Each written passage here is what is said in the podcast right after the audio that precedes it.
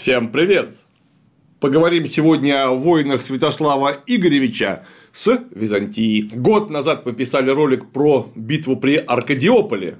Но сегодня нужно переместиться не дальше по хронологии, а вовне ее и поговорить о численности войск потому что это очень важно. И это вдвойне важно, потому что скоро, я надеюсь, мы организуем стрим, который будет посвящен сражению при Доростоле. А точнее, не сражению при Доростоле, а осаде города Силистрия на берегу Дуная в современной Болгарии, где, наверное, закатилась звезда военачальника Святослава Игоревича. Вроде бы ничего не предвещало беды, но именно из Доростола Святослав Игоревич направился к своей гибели. Ну и не смог одолеть византийского императора Иоанна Цимисхия. Не получилось у него. А вот почему не получилось? Вполне очевидно, что мы ничего не поймем, если не поговорим о численности личного состава. С одной стороны, да и с другой стороны тоже. Ведь непонятно же, кто воевал, как, чьими руками история тогда двигалась.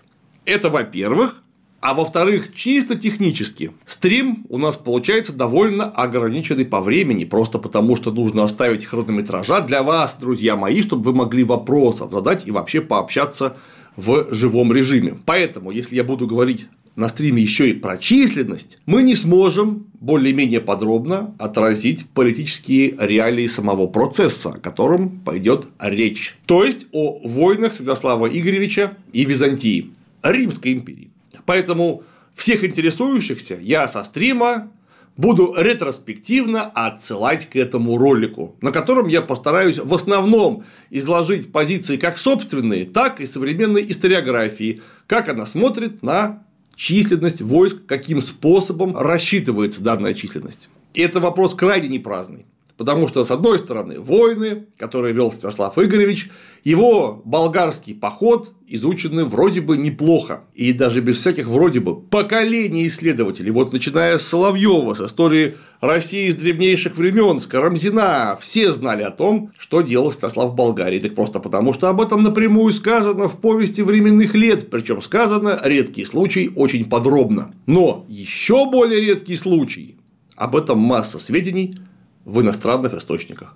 Конечно же, византийских, потому что об этом писала масса средневековых хронистов. И Иоанн Скирица, и, конечно, очевидец и непосредственный участник событий Лев Диакон. История Льва Диакона считается наиболее авторитетной. Понятно, но это же очевидец. И не просто очевидец, а непосредственно включенный в канву событий участник. Конечно же, у него сведения будут максимально объективными, по крайней мере, хочется на это надеяться. Тем более, что сама история, и это очень важно понять, если вдруг кто-нибудь не читал, уж придется мне поверить. Сама история написана потрясающе интересно, очень живым, образным языком. Вот ее как художественную литературу можно читать. Она крайне захватывающая. И ей хочется доверять. Просто хочется и все.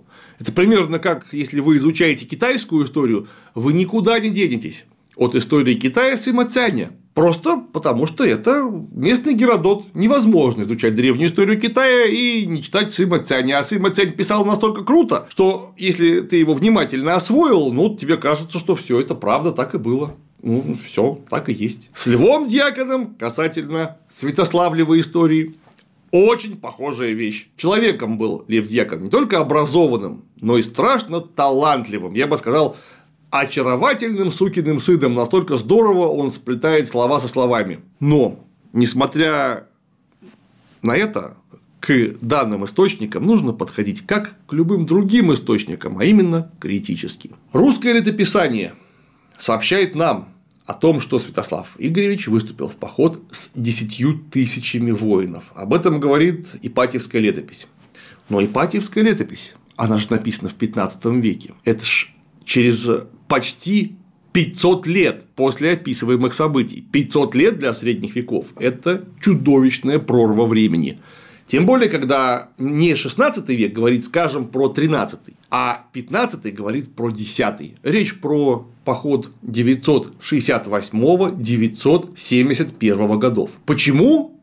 А ровно потому, что в X веке не было государства в полном смысле слова, а значит, не было никаких государственных архивов, по крайней мере в том виде, в каком их увидел уже 15 век. Думаю, многим из нас знакома ситуация, когда приходится обстоятельно изучать сложную тему, копаться в первоисточниках и анализировать факты.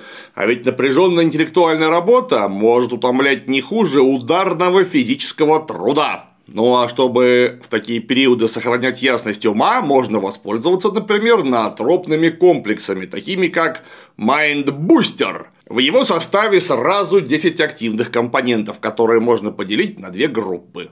Одна с накопительным эффектом. Особые вещества обеспечивают организм топливом, необходимым для длительной работы на протяжении всего дня, чтобы к вечеру не походить на выжатый лимон и сохранить мотивацию для решения сложных задач. Также бустер способствует улучшению памяти, повышает обучаемость и способность к запоминанию нового, что никогда лишним не бывает. Другая группа компонентов с быстрым воздействием. Чтобы побыстрее проснуться утром, включиться в рабочий процесс и не терять концентрацию. Вот такое вот получается сочетание против вялости и усталости. Продается Mind Booster и на всяких маркетплейсах и в аптеках, но выгоднее брать его на сайте производителя. А с кодом КЛИМ получишь скидку 10% на всю продукцию сайта. В 15 веке уже есть архивы, в X веке их даже не делали. Просто потому, что государство было настолько скромным, я имею в виду не размеры, я имею в виду государственное участие в управлении, что бюрократия просто не требовалась. Конечно, внутри собственного двора, внутри княжеского двора э, не могло не быть документов. Конечно, они были, какие-то записи велись, а как иначе? Но когда мы говорим об э, общегосударственных делах, так общегосударственные дела происходили в настолько рыхлом образовании, что какие-то специальные бумаги вообще, судя по всему, и не требовались в это время еще. И хронист, летописец 15 века не мог даже теоретически иметь дело с копиями, копиями, копий каких-то архивов века X. Мы далеко не Византийская империя. Все-таки мы тогда значит, находились в становлении. В становлении государства в полном смысле слова. От вождества к государству, несмотря на исполинские размеры оного, от Ладожского озера до Черного моря, до Тмутаракани. И чуть Болгарию бы-то под себя не подняли. Само государство было зачаточным. Вообще, мое глубокое убеждение как историка, на Руси о настоящем государстве можно говорить, наверное, только с Ярослава Мудрого, при котором оно встало на ноги и превратилось в государство в полном феодальном смысле слова. Святослав Игоревич все-таки это еще совсем другое время. И поэтому мы вынуждены обращаться с нарративом. А нарратив – это штука такая. Во-первых, Ипатьевская летопись, уже упомянутая. Прорва времени от событий до времени записи он их. В повести временных лет в Лаврентьевской летописи нет таких подробностей, какие есть в Ипатьевской, касательно численности войск, например. Но есть византийцы. Вот и авторитетнейший Иоанн Скилица. Да, тоже он писал в более позднее время, но все таки это написано не в 15 веке, а в 11 Умер Иван Скирица в 1101 году. Гораздо ближе, правильно. И что мы видим у Льва Дьякона? А Лев Дьякон нам просто сообщает, что русов было 60 тысяч, не считая печенежских, венгерских и болгарских союзников, не считая, их было 60 тысяч. При этом, смотрите, 60 тысяч пришло, из них 20 тысяч погибло до Доростола при Аркадиополе, еще 8 тысяч 500, если не ошибаюсь, погибло во время штурма византийцами Преслава и военных действий вокруг Преслава. И вот у Селистрии, у Доростола в русской армии опять оказывается 60 тысяч бойцов, не считая союзников. Правда, союзники потом по сообщению самого Левадьякона исчезли, но все равно осталось 60 тысяч человек. При том, что в сражениях при Доростоле наша страна, русская страна, потеряла 38 тысяч человек. Когда такое слышишь, то перед тобой рисуются картины наполеоновских войн. 60-тысячный корпус русских войск со вспомогательными силами столкнулся, ну, например, с турками на территории Болгарии. И, например, неудачная кампания и 38 тысяч потерь убитыми, пленными, ранеными, пропавшими без вести. Вот в это поверить можно.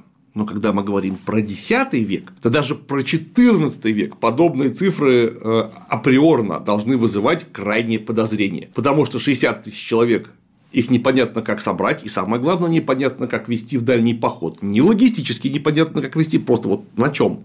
Как они пойдут, как они поедут, и что они будут кушать. Тем более, что когда у вас эти 60 тысяч, ну просто какие-то, черт возьми, бессмертные. Вот их пришло 60 тысяч, вот их опять 60 тысяч. Там что, маршевые пополнения были, которые парировали потерю 29 тысяч человек почти. То есть это с Руси, где население все в это время было, дай бог, миллиона три человек, может быть, четыре. Откуда-то взяли еще 29 тысяч профессиональных военных, и того 89 тысяч как минимум было задействовано в этом военном походе. И ведь это еще какие-то гарнизоны, видимо, нужно было оставить от Новгорода до Киева. Вот те самые гарнизоны, которые отражали до того печенежское нашествие, когда княгиня Ольга призывала Святослава вернуться из Болгарии и, наконец, заняться порядком у себя дома. И он вынужден был прервать поход на какой-то момент. То есть, 89 тысяч, которые участвовали в одном походе, ну и, наверное, ну уж, уж точно тысяч 30 должно было по гарнизонам сидеть, учитывая размах описываемых мероприятий. Ну и того 120 тысяч человек военных. Это больше, чем мог собрать Иван III в 15 веке.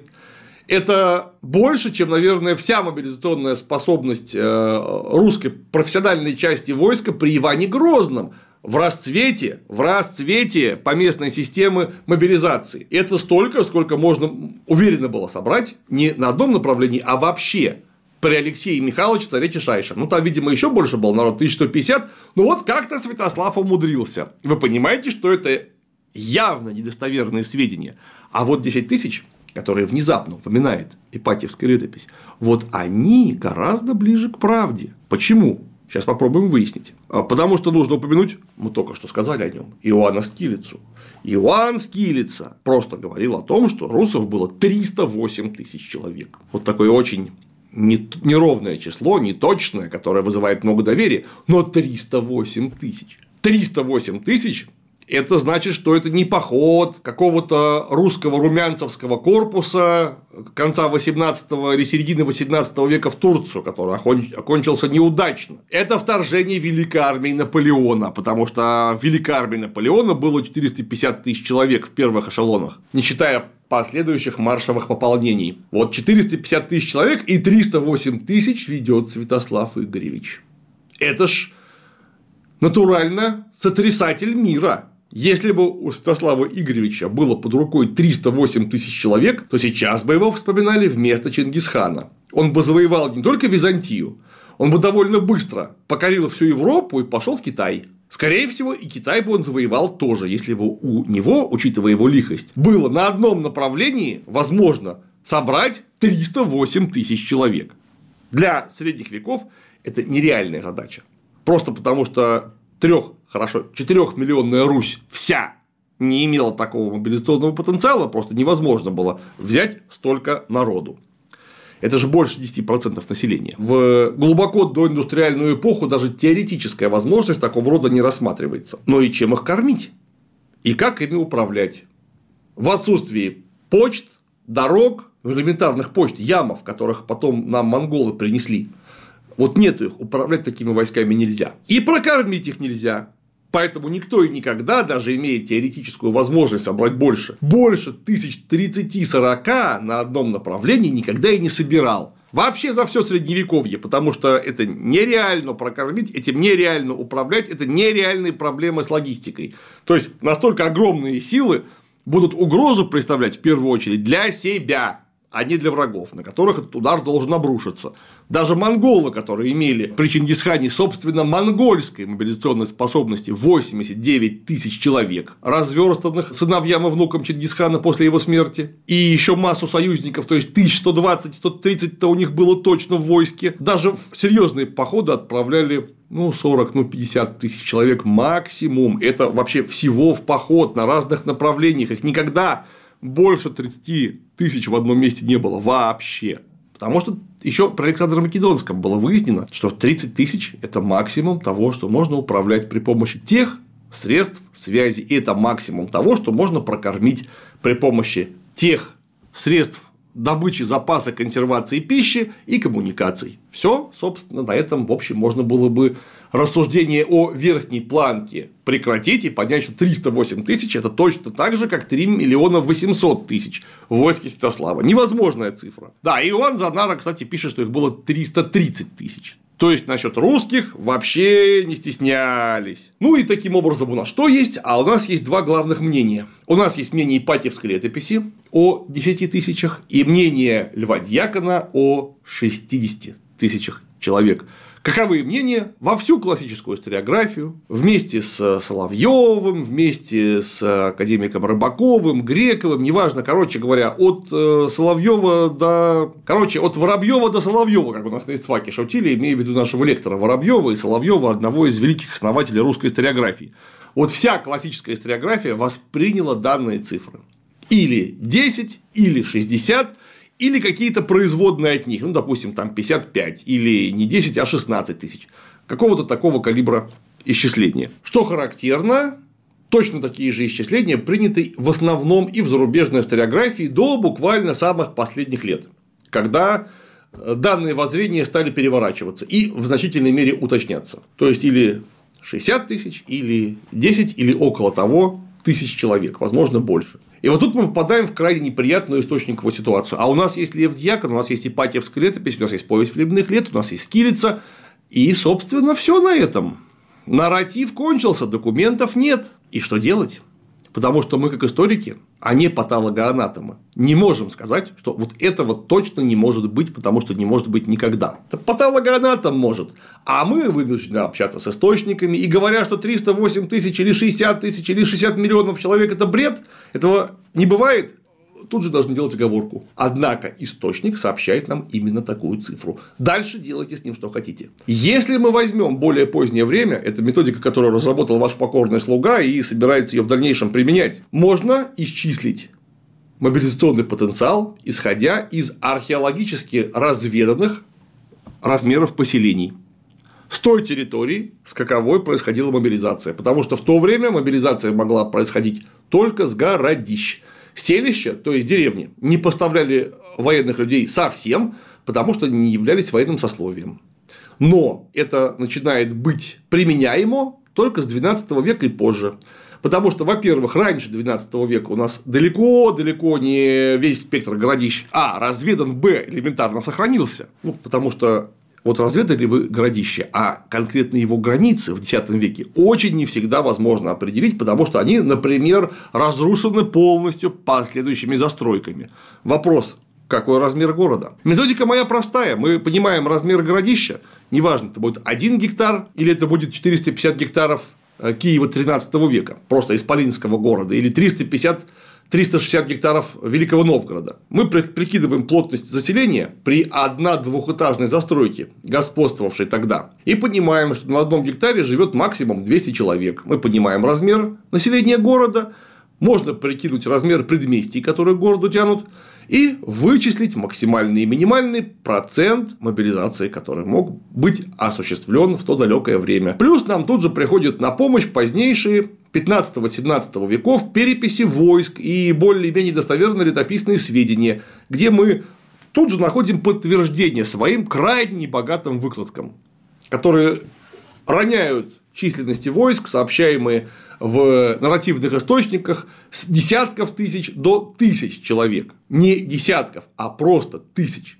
И это, повторюсь, работает очень хорошо с классическим и поздним средневековьем. С ранним средневековьем это не получается вообще никак. И вот мы попадаем в ловушку полной необъективности сведений, которые предоставляет нам повествовательный источник. И что с этим делать? И как обычно, нам на помощь приходит археология, работающая в тесном соприкосновении синфазно с нормальной политической историей, которая описывает нам, где в конце концов оказался Святослав Игоревич и его войска. А оказались они заперты в городе Доростол. В город Доростол, Силистрия, Днистра, как ее еще называют, э, город на э, Истре, то есть на Дунае, он прекрасно известен археологически. Его 40 лет целенаправленно, планомерно и очень результативно копали. И вот Георгий Георгиевич Атанасов, наш великолепный знающий чрезвычайно этот предмет болгарский коллега сообщает в византийском временнике в выпуске 2013 года о том, как выглядела крепость. А крепость это выглядела очень говорящим способом.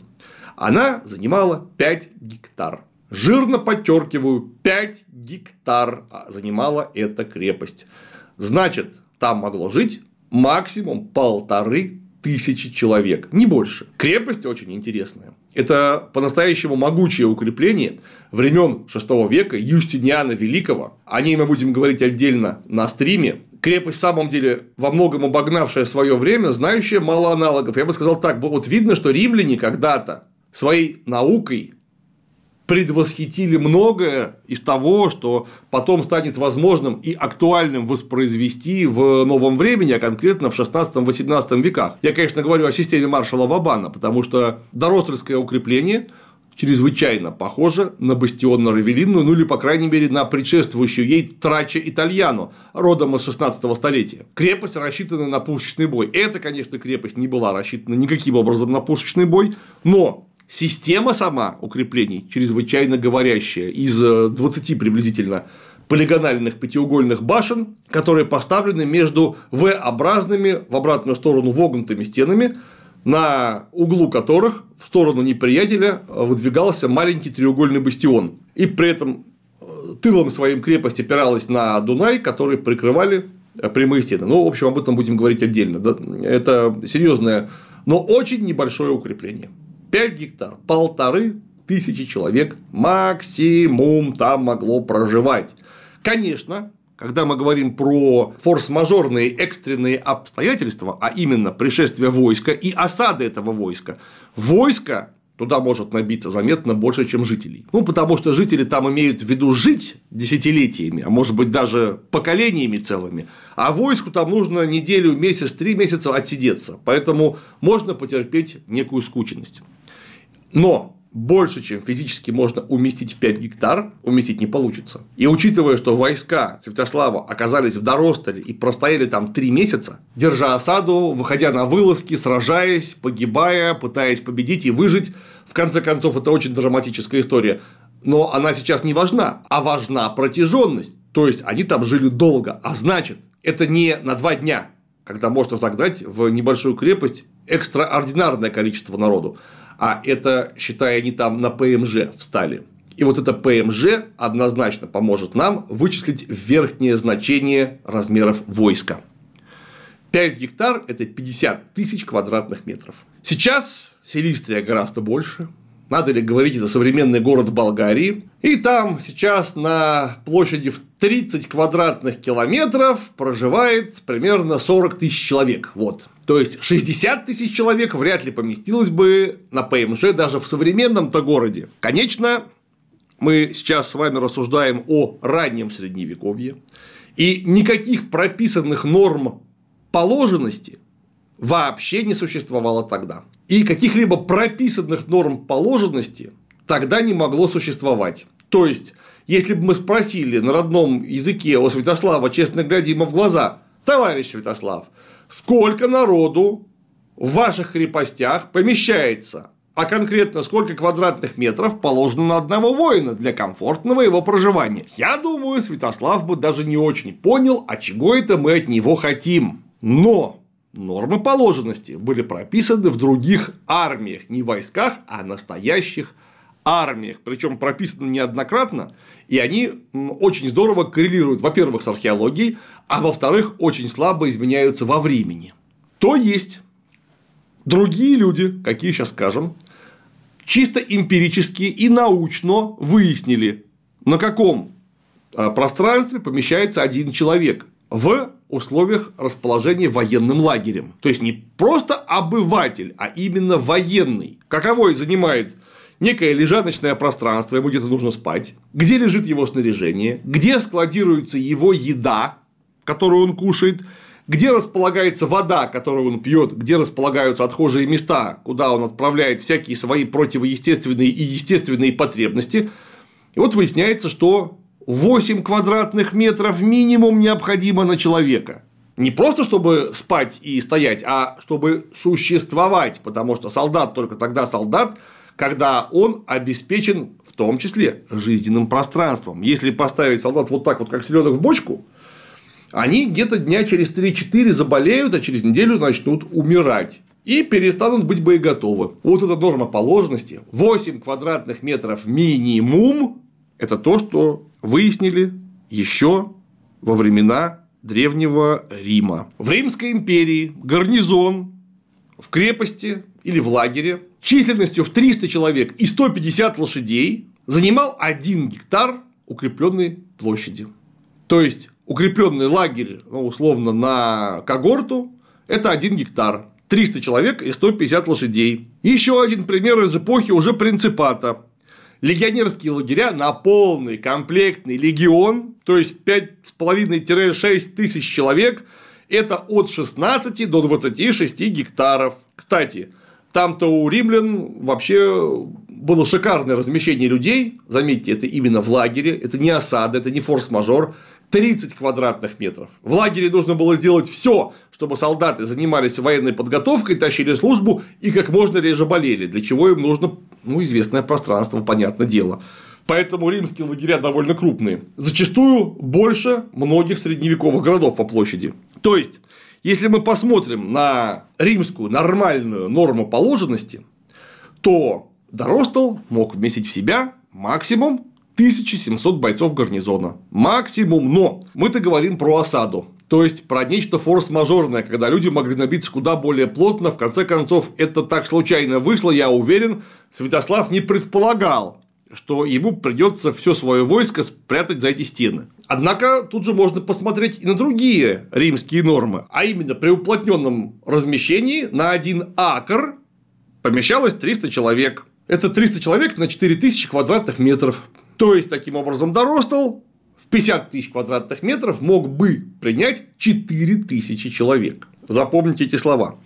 Ну и дальше, если мы посмотрим на византийские города, которые в этом отношении немного отличались от куда более поздних средневековых классического периода русских городов, там 200 человек на гектар, то есть комфортно в Доростоле тысяч человек проживало, ну полторы, возможно, могло набиться именно местных жителей для постоянного проживания. И вот заметьте, тысячи человек, ну или полторы максимум с каким-то гарнизоном, который Святослав вышиб, вот осталось тысяча, там 500 человек было гарнизона, тысяча осталось, и туда входит войско Святослава. Сколько там могло быть людей? Максимум. Максимум, учитывая, что там были еще и местные жители, войско Святослава составляла тысяч шесть. Может быть, семь тысяч человек. Это просто край крайний. Таким образом, мы видим, что сведения Ипатьевской летописи о 10 тысячах бойцах куда более правдоподобны, чем сведения Льва Дьякона. Вот 6 тысяч-7 тысяч человек – это максимум, что мог быть у Святослава. 5 тысяч – это, я считаю, куда более реалистичное исчисление.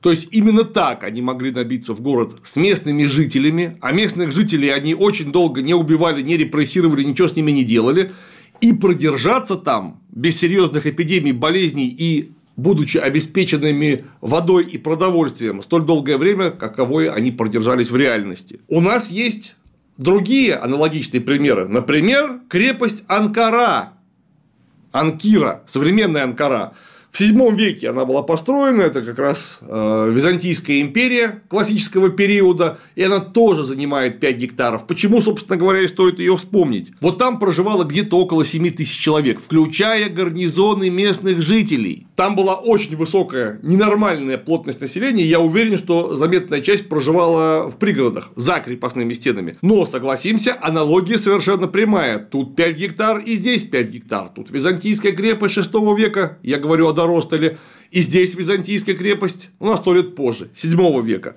И э, примерно одинаковые исчисления. Ну и далее. Иоанн Скилица пишет нам о том, что Иоанн Цимийский выступил в 971 году по весне в Болгарию, имея 5000 пеших и 4000 всадников, то есть 9000 человек. Чуть-чуть меньше, чем нам исчисляет Ипатьевская летопись войск у Святослава. Это вот Скилица, который, в отличие от Льва Дьякона, не видел того, что происходит, но мог общаться с документами. И, скорее всего, общался с документами, которые доносили до него некие сведения. То, что он говорит вполне реальные, разумные цифры о византийцах и сообщает о 308 тысячах руссах, Это нас удивлять не должно. То же самое мы видим, например, да, вот, например, при графе Суворове, который э, говорил, сколько было бусурман, пиши 100 тысяч, кто их бусурман считает. То есть врага должно быть больше. Тем более, что у византийцев получилась крайне непростая история под Доростолом.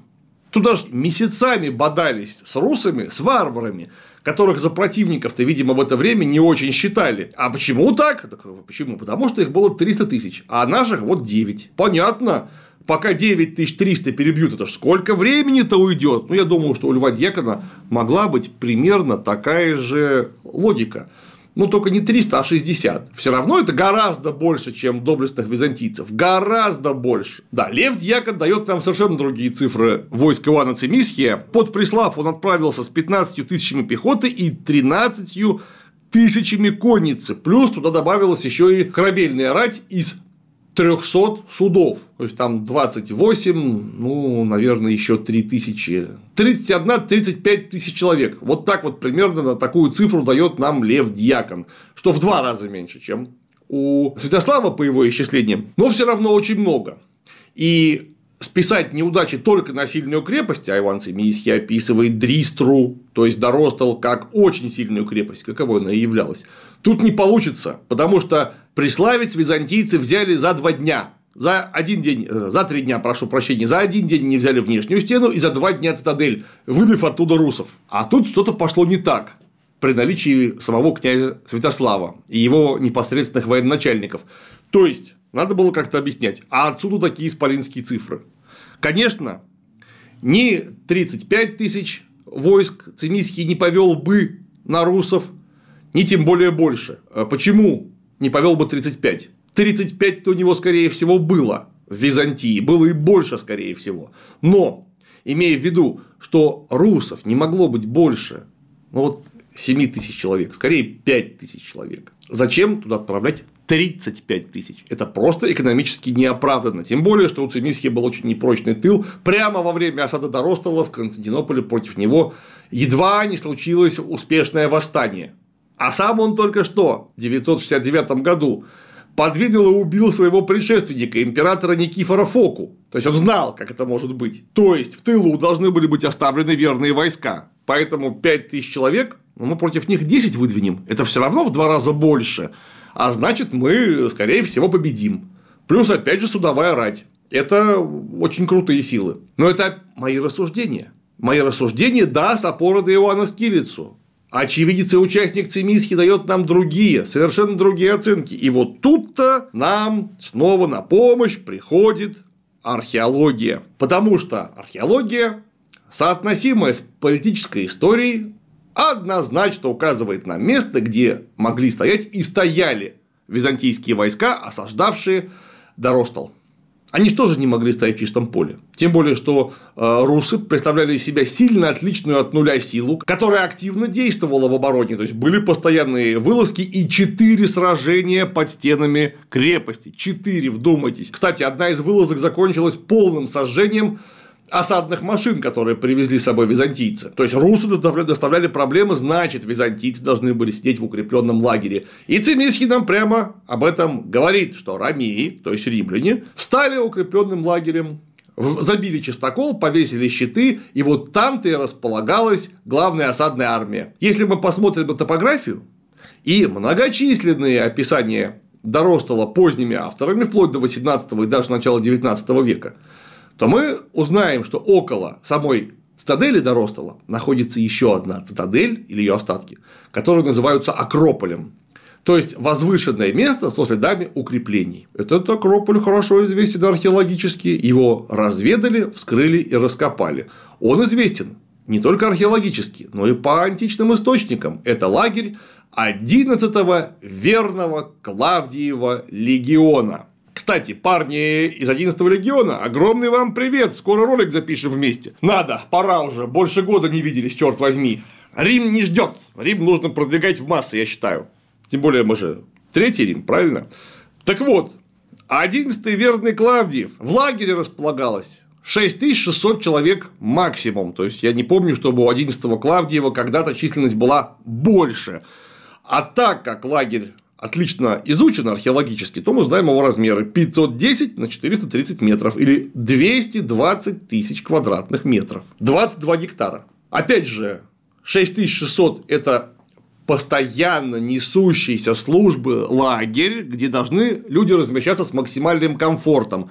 В осадном лагере все-таки можно было людей поместить несколько больше, не 6600, а, например, 7 или 8 тысяч человек. Плюс они же не все одновременно в лагере сидели, часть была на кораблях. Если мы примем за правду, численность в 300 кораблей – это очень много на каждом, ну уж человек 40-50 точно. Плюс кто-то был в э, контрреволюционных циркумволюционных линиях, то есть осуществлял блокаду.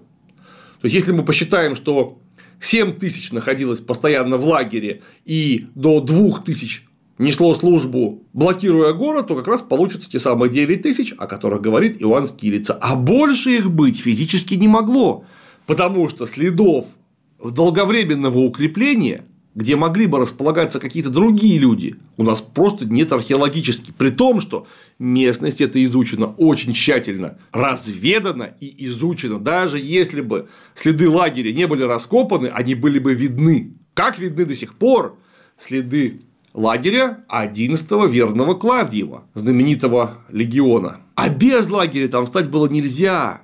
Потому что русы постоянно совершали вылазки, они должны были хотя бы ночью себя чем-то прикрывать, и уж такая масса военных людей, да не просто людей, а наследников римской военной традиции однозначно поставили бы лагерь, причем хороший, долговременный, укрепленный, а это эрго, его невозможно спрятать от археолога, других лагерей там нет. Это значит, что византийцы, ничего не придумывая, встали прямо туда, где был уже почти готовый военный лагерь. Лагерь их римских прадедов, функционировавший очень долго, и поэтому вполне подготовленный для повторного забивания кольев, расчистки рвов и несению службы. Вот там стояли войска Ивана Цимиския. Прямо сейчас можно оказаться на этом месте и посмотреть, где именно находилась ставка самого императора. И где оборонялся Святослав, ну тем более, что стены-то до частично сохранились и очень неплохо изучены.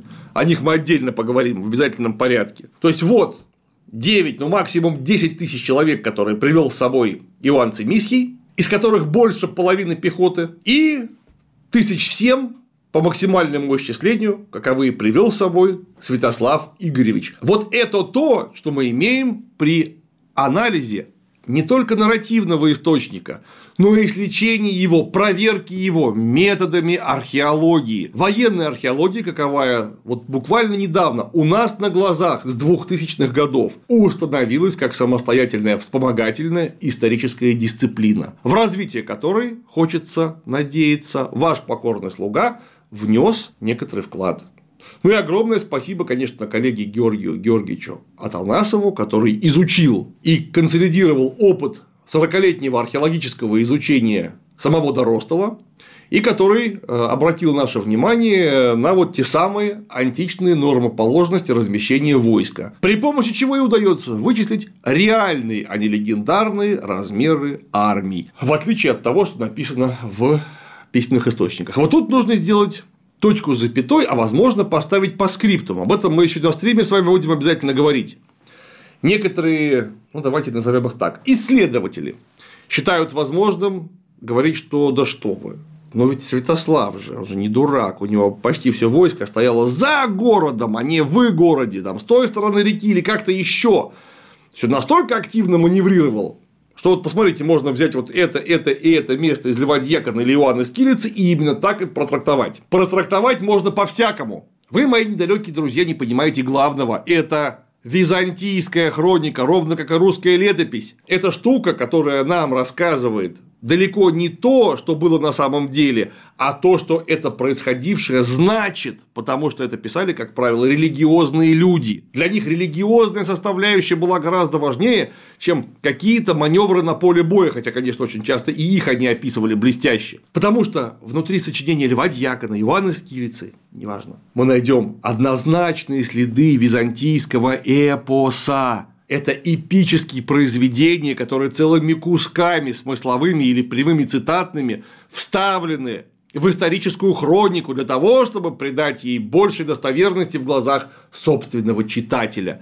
Поэтому вот то, что вы там наинтерпретируете, вы интерпретировать будете не реальность, которую увидел Лев Дьякон, а реальность, которую Лев Дьякон создал литературно при помощи ныне утерянного византийского эпоса.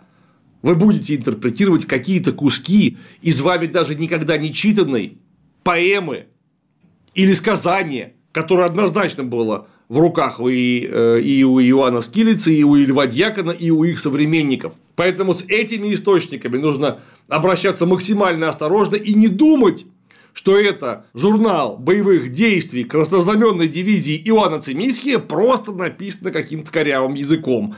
Написано оно очень некорявым языком, оно написано специфическим языком, манеры характера которого вы, друзья мои, вообще не представляете, а мы, несколько более скептически источниковедчески настроенные люди, понимаем не вполне, но можем вскрыть следы этих сложностей, которые заставляют нас с крайней осторожностью относиться к любой интерпретации, потому что нет хуже ошибки, чем реконструировать некое событие и потом начать изучать собственную реконструкцию, от чего я вас всех, как историк, и предостерегаю, будьте осторожны. На сегодня все. Надеюсь, встретимся на стриме и последим за приключениями войск Святослава Игоревича и самого великого князя. На сегодня все.